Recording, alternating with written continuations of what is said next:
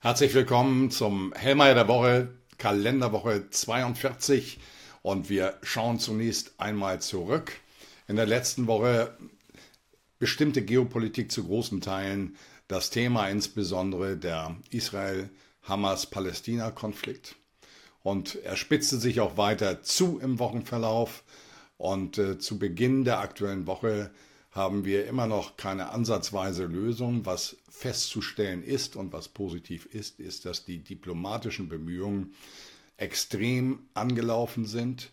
Äh, China fordert Friedensverhandlungen, die Arabische Liga fordert das Ganze, selbst aus Großbritannien kommen mahnende Worte in Richtung äh, Jerusalem und Tel Aviv äh, im Hinblick auf darauf, dass man den Konflikt nicht weiter eskalieren sollte.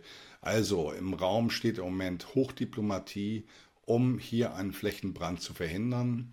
Das ganze Thema ist nicht vom Tisch. Dieses Risiko besteht insbesondere auch mit einer Beteiligung des Iran. Und das ist eines der beherrschenden Themen gewesen, die insbesondere zum Wochenschluss und auch zu Wochenbeginn äh, die Finanzmärkte verunsicherten. Was steht hier im Raum? Es ist wichtig, das in einen Kontext zu setzen. Sollte es hier in der Tat zu einer nachhaltigen Eskalation kommen, sollte sich ein Flächenbrand im Nahen Osten ausbreiten, dann stehen wir vor einem energetischen Problem für die gesamte Weltwirtschaft. Hier werden zunächst einmal Preise für Öl von 150 US-Dollar genannt. Was hieße das? Es hieße erstmal Versorgungsunsicherheit, Versorgungsengpässe, Inflationsdruck und das Thema daraus resultieren von Zinserhöhungen. Es wäre ein Mix, der toxisch wäre. Wir wünschen der Weltpolitik in diesem Kontext Weisheit, um das Maß und Mitte für die gesamte Weltgemeinschaft zu erhalten und auch für die Region selber eine, Fried, eine Friedenslösung zu forcieren, die den Menschen vor Ort Raum zum Leben, zum Atmen und für Perspektiven gibt. Das vorneweg. Der Ukraine-Konflikt ist vor dem Hintergrund in den Hintergrund geraten und äh, die Situation dort gibt im Moment es gibt dort im Moment keine neuen Aufschlüsse. Die Situation bleibt dort enorm verfahren, aber sie hat weniger Wirkungen an den internationalen Märkten und in der, internationalen Wirtschaft. Was gab es noch? Es gab den World Economic Outlook des Internationalen Währungsfonds und er besagt eins ganz deutlich, dass Europa im Vergleich zu den USA, zu den anderen westlichen Ländern in der Tendenz zurückfällt und der Grund dafür ist Deutschland. Deutschland fällt im internationalen Vergleich global, aber auch innerhalb Europas zurück. Deutschland ist eine Hypothek für das Wachstumsgebilde Eurozone derzeit. Darüber hinaus gab es den Fiscal Monitor, also eine äh, von Seiten des IWF, also eine Darstellung der Prognosen über die weiteren Haushaltsentwicklungen innerhalb der Welt. Und was wir hier feststellen können, ist, dass die USA mit Defiziten jenseits von 8% im Moment sicherlich ein Geschäftsmodell betreiben, das auf Dauer für ein Wachstum von ca. 2%, das auf Dauer nicht nachhaltig ist. Es zeigt auch, dass die Eurozone hier noch in einem, einer recht kommoden Verfassung ist, im Vergleich auch der westlichen Länder. Aber das ist eines der wenigen Asse, die wir im Ärmel haben. Das heißt, mit den Mitteln sollte man dennoch sinnstiftend umgehen. Ähm, wir schauen dann auf Wirtschaftsdaten. In der letzten Woche bekamen wir die Industrieproduktion der Eurozone mit minus 5,1 Prozent im Jahresvergleich. Und damit liegen wir ganz, ganz weit hinten im Vergleich zu USA, insbesondere aber auch zu China, äh, selbst zu Russland, wo es ein Wachstum gibt, um die 5 Prozent herum im Jahresvergleich. Und das sollte uns hier sehr, sehr nachdenklich stimmen. Indien übrigens registriert mit einer Produktion, Produktionsanstieg um 10,3 Prozent. Ähm, dann schauen wir in Richtung Inflation. In China kamen die Daten raus mit 0,0 Prozent äh, Veränderung im Vergleich zum Vorjahr bei den Verbraucherpreisen. Also hier das Thema eher Deflationsrisiken. Ähm, bei den USA 3,7 Prozent etwas höher als erwartet. 3,6 Prozent war die Prognose. Aber an der Inflationsfront ist es ruhig. Aber das mag temporär sein. Bei einer geopolitischen Verwerfung stehen wir ja vor ganz anderen Themen. So haken dran, soweit zu der letzten Woche. Schauen wir auf die Daten ab Dienstag. Es kommt äh, der ZTB Sentiment Indikator.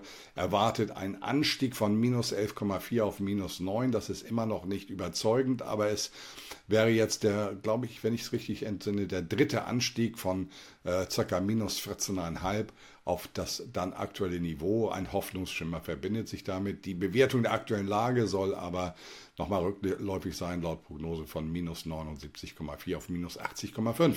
Dann geht es weiter mit Einzelhandelsumsätzen in den USA. Erwartet ein Anstieg im Monatsvergleich um 0,3 nach 0,6 Prozent im Jahresvergleich. Keine Prognose erhältlich zuletzt 2,47 Prozent plus, aber nicht inflationsbereinigt, das heißt real war das auch negativ und es zeigt, dass auch dort etwas Sand im Getriebe ist. Dann geht es weiter mit Industrieproduktion. Hier erwartet ein unverändertes Ergebnis per Berichtsmonat September gegenüber Vormonat nach 0,4 Prozent plus im Vormonat. Wir haben eine Kapazitätsauslastung von 76, 79,6 Prozent nach 79,7 Prozent erwartet. Und im Jahresvergleich lag man zuletzt bei plus 0,25 Prozent bei der Industrieproduktion, also deutlich besser, nochmal Eurozone minus 5,1. Da sehen wir die Divergenz zwischen den USA und Europa nochmal ganz deutlich. Ähm, abgeschlossen wird der Dienstag mit dem NAB Housing Market Index hier erwartet. Dort haben wir eine Krise, dort haben wir eine Rezession.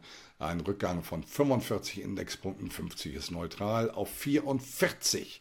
Dann geht es am Mittwoch weiter mit einem Datenportfolio aus äh, China. Hier erwartet die städtische Investitionstätigkeit im äh, Jahresvergleich 3,2 Prozent plus wie im Vormonat. Die Industrieproduktion im September soll um 4,3 nach zuvor 4,5 Prozent im Jahresvergleich zulegen. Die Einzelhandelsumsätze um 4,8 Prozent steigen nach 4,6 Prozent im Vormonat. Das BIP wird erwartet fürs dritte Quartal. Nach zu einem starken zweiten Quartal im Jahresvergleich 6,3 Prozent, jetzt 4,4 Prozent.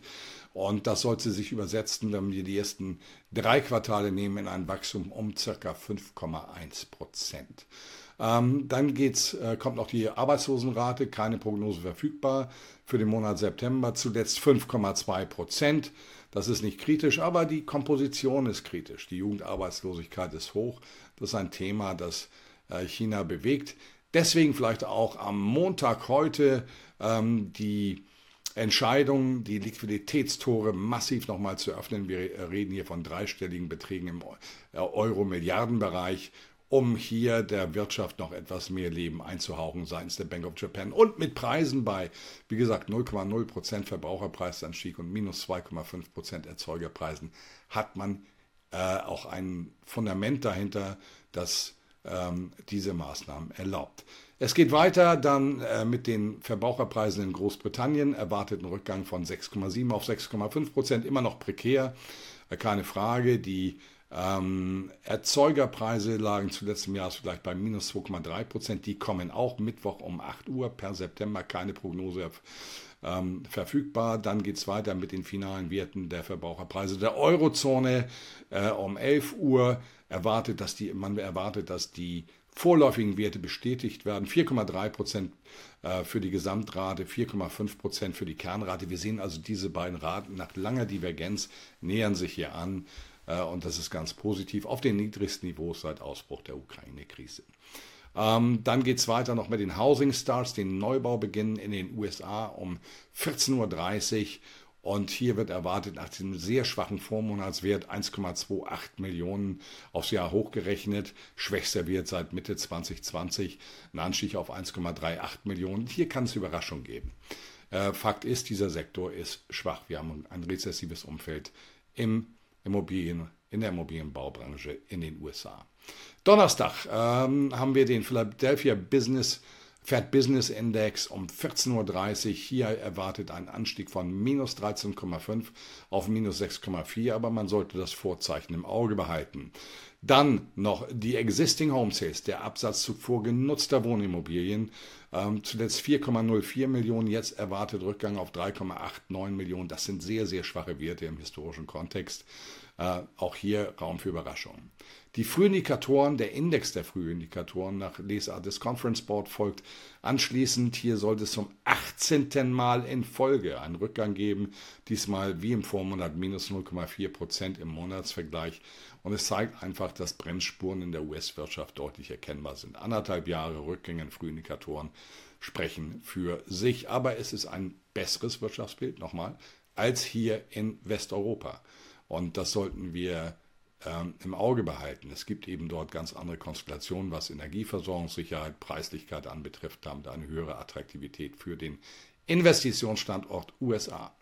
Freitag, wir bekommen äh, Preisdaten aus Japan morgens früh.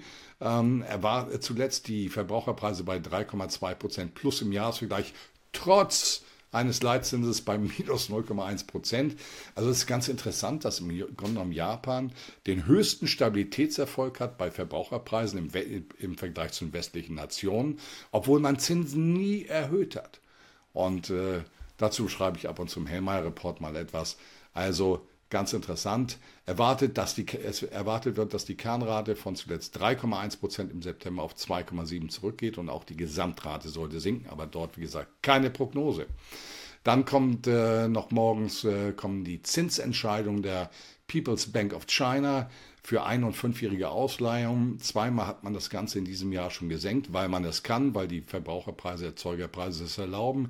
Hier sind keine Prognosen verfügbar. Ich schließe nicht aus, dass es noch einmal am Freitag zu leichten Zinssenkungen kommen wird, auch im Kontext mit den jetzt am Montag getroffenen Liquiditätsmaßnahmen, mit Erhöhung der Liquidität für die Gesamtwirtschaft.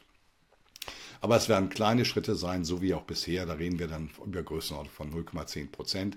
Das steht im Raum und damit kommen wir zum Fazit. Diese Woche wird der Fokus der Märkte ganz klar auf der Situation Israel, Palästina, Hamas liegen.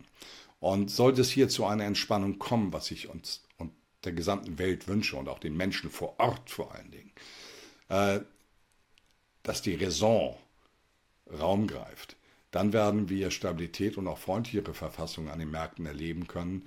Sollte sich hier eine Verschärfung ergeben, dann wird sich das Ganze zum Schlechten wenden für die äh, Wirtschaft. Das werden wir es in den nächsten Monaten dann an den Daten erkennen können, aber eben auch für die äh, Finanzmärkte die dem sicherlich vorgreifen werden. Ähm, insofern heißt es diese Woche diesbezüglich Puls fühlen. Ich wünsche Ihnen und der Welt weise Entscheidungen. Ich wünsche uns einen guten Wochenverlauf im Sinne dessen, was ich Ihnen gesagt habe. Viel Erfolg.